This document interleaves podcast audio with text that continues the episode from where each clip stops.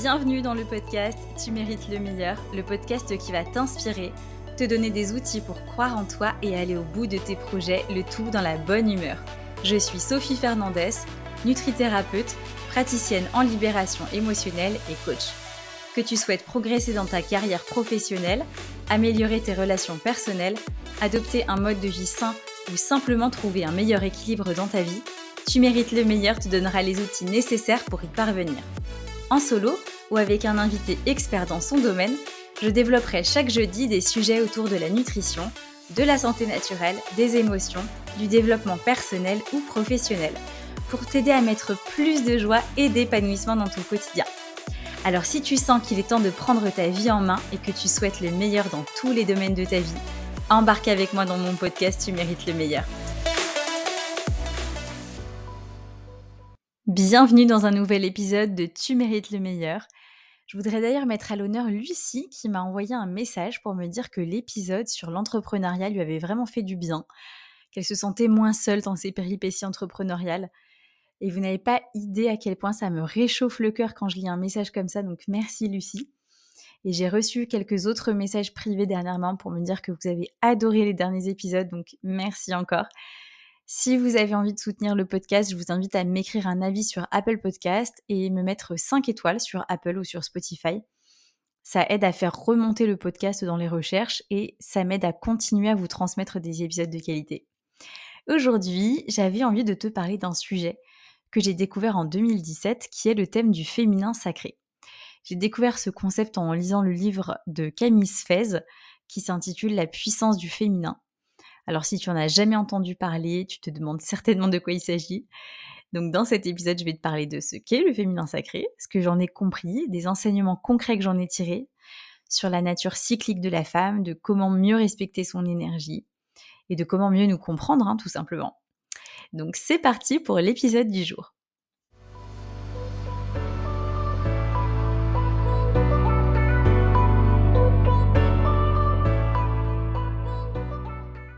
J'ai découvert cette thématique en 2017, hein, comme je le disais dans l'intro.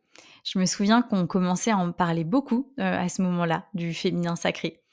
Et vraiment, moi, j'en avais jamais entendu parler. Mais euh, ça m'intriguait beaucoup. J'ai pas mal vu de, sujets euh, à ce propos sur les réseaux sociaux notamment. Donc j'ai décidé d'acheter le livre de Camille Sfez et de m'en faire mon propre avis. Et je dois dire que ça a été une claque parce que ça a remis beaucoup de choses en question sur mon quotidien, sur mon rapport à mon corps, sur la manière dont on m'avait enseigné les règles. Donc ça a tellement été une révélation que je l'ai offert à, mes copines, je l'ai prêté à ma maman, et je me disais mais tout le monde devrait lire ça en fait, que ce soit les hommes ou les femmes, parce que c'est hyper puissant les enseignements qui sont dans ce livre. Alors pour comprendre le féminin sacré, il faut remonter à la philosophie chinoise du taoïsme, Selon le Tao, chaque être humain a deux polarités en lui, donc la polarité féminine et la polarité masculine, qui sont aussi appelées pardon, le yin et le yang, dont tu as forcément déjà entendu parler. Le yin, ça va représenter l'énergie féminine, la force passive, la force obscure. Voilà, c'est une énergie qui est froide et qui est liée à la lune, à la terre et à l'eau. Alors que le yang, représente le principe masculin et là c'est plutôt la force active, la force lumineuse, c'est associé à l'astre du soleil, à la chaleur, à l'action, l'élan. Et donc ces forces sont opposées mais elles sont complémentaires. Alors je pense que tu dois voir à quoi ressemble le symbole du yin et du yang et tu vois que les deux sont mêlés et que même en chacun des principes il y a une goutte de l'autre. Et on appelle cette fusion en fait l'union sacrée. Donc c'est le symbole de l'harmonie parfaite de notre énergie intérieure. Et en fait, chacun dispose de cette dualité féminin-masculin en soi, quel que soit notre sexe ou notre identité. Et aujourd'hui, je vais rien t'apprendre. On vit dans une société plutôt yang, plutôt où la polarité masculine elle est assez euh, glorifiée, elle est mise en avant on met plutôt en avant l'action, la rapidité, la force, la performance, plutôt que euh, l'intériorisation, l'intuition, le ressenti. Et si tu y regardes de plus près, le monde du travail, il est pleinement là-dedans. On demande aux gens d'être linéaires, d'être productifs, d'être dans l'action tout le temps. Alors que je vais t'en parler juste après, mais nous, les femmes, on n'est pas du tout linéaires. Alors pour comprendre le féminin sacré, il faut déjà revenir au corps de la femme. En fait, la femme, elle est calée sur le cycle de la lune. D'ailleurs, menstruation, ça vient de l'indo-européen mens, qui signifie la lune. Donc je, tire les infos euh, qui suivent du livre de Camille Sfez, qui nous dit en fait qu'il y a des milliers d'années, quand les hommes et les femmes vivaient en tribus connectés à la nature, l'ovulation avait lieu lors de la pleine lune, parce qu'en fait le corps de la femme capte le plus de lumière à ce moment-là. Donc le cycle de la lune dure 29 jours et demi, et les femmes avaient donc leur menstruation lors de la nouvelle lune. Leur cycle était parfaitement calé sur le cycle de la lune, et euh, en fait les femmes à cette époque avaient euh, vraiment conscience de ça. Elles se réunissaient dans des tentes rouges pendant leur période de règles. Alors on pourrait croire que c'est pour se mettre à l'écart parce qu'elles euh, sont impures, comme on peut le dire dans certaines sociétés aujourd'hui. Mais c'était pas du tout l'intention. C'était plus pour se retrouver entre femmes, se soutenir, se reposer, revenir à l'intérieur d'elles. Et ensuite, une fois que voilà cette période d'intériorisation était terminée, eh elles pouvaient repartir dans voilà dans leur tribu, dans leur famille. Et visiblement, ces tentes ou ces huttes, elles ont été retrouvées un peu partout sur le globe, donc c'était vraiment une pratique répandue.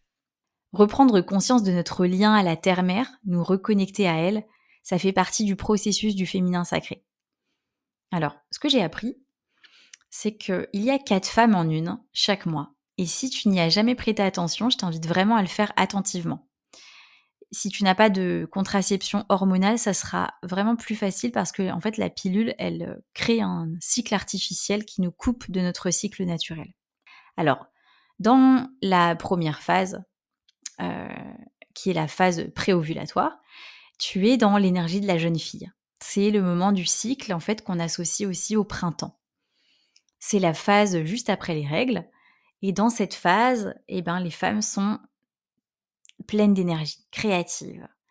Euh, tu sens que tu peux euh, ancrer tes projets dans la matière. C'est vraiment le moment en fait où tu peux concrétiser les choses. Et aussi là, la, libido, elle est généralement euh, très haute à ce moment du cycle. Dans la phase suivante, c'est l'énergie de la mer. C'est le moment de l'ovulation. C'est le moment du cycle qu'on associe à l'été. C'est la floraison, quoi.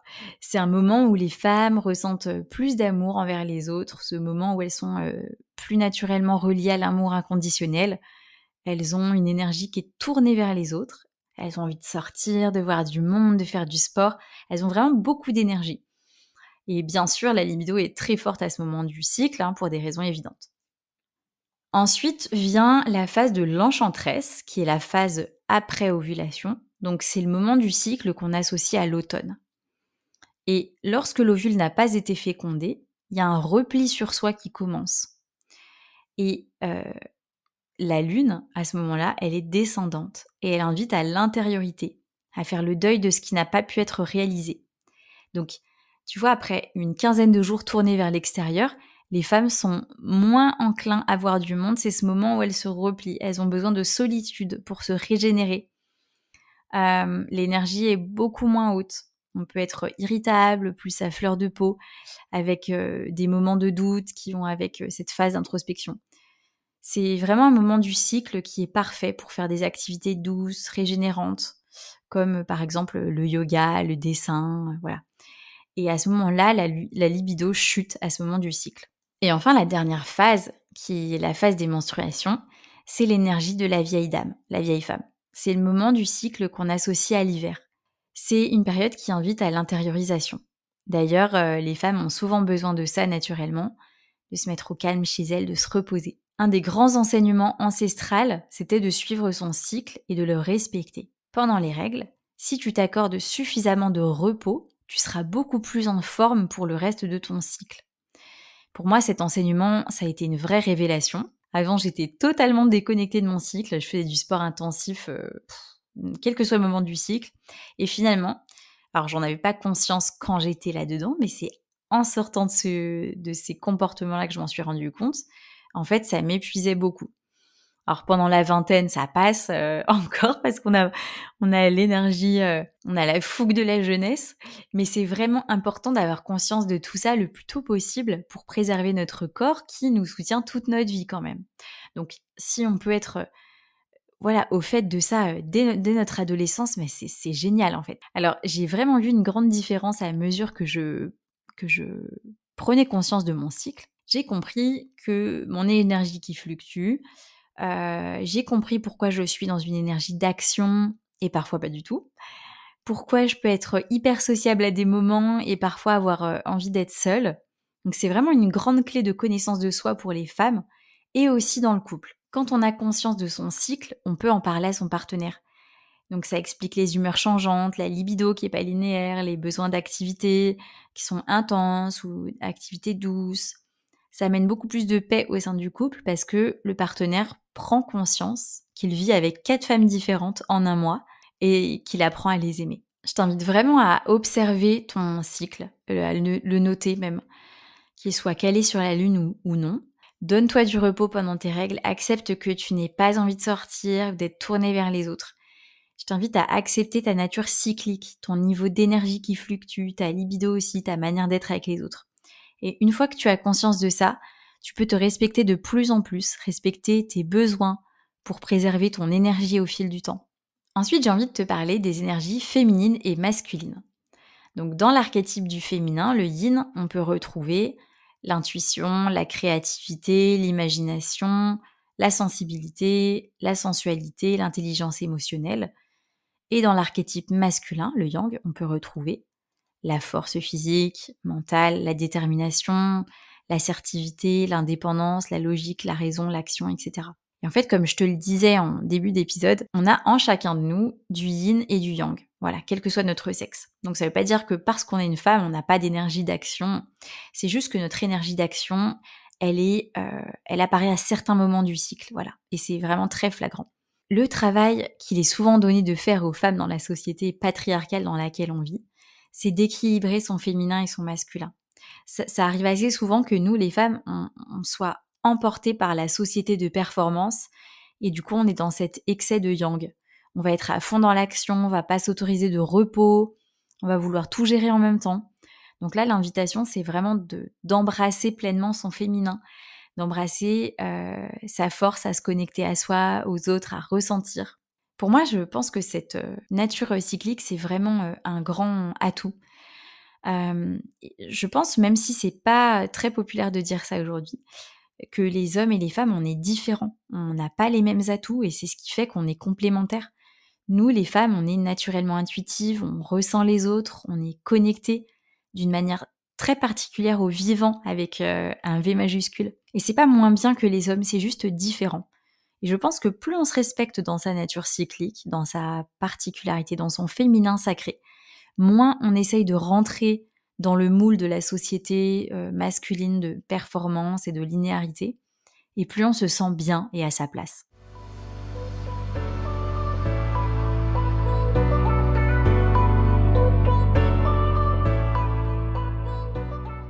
Voilà ce que j'avais envie de te dire sur le féminin sacré. J'espère que tu as appris des éléments intéressants sur toi et que tu pourras mettre en pratique surtout.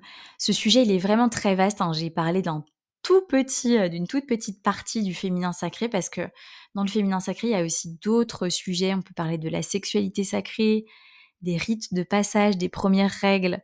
On peut parler de maternité, de ménopause, euh, de, de puissance féminine. Bref, en fait, chaque cycle de la femme et tout ce que ça implique finalement.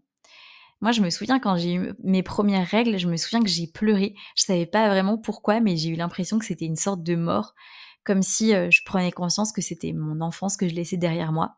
Et j'aurais vraiment aimé qu'on me fasse voir ce passage comme quelque chose de positif, me montrer ma puissance de femme, m'apprendre que je suis connectée à la nature.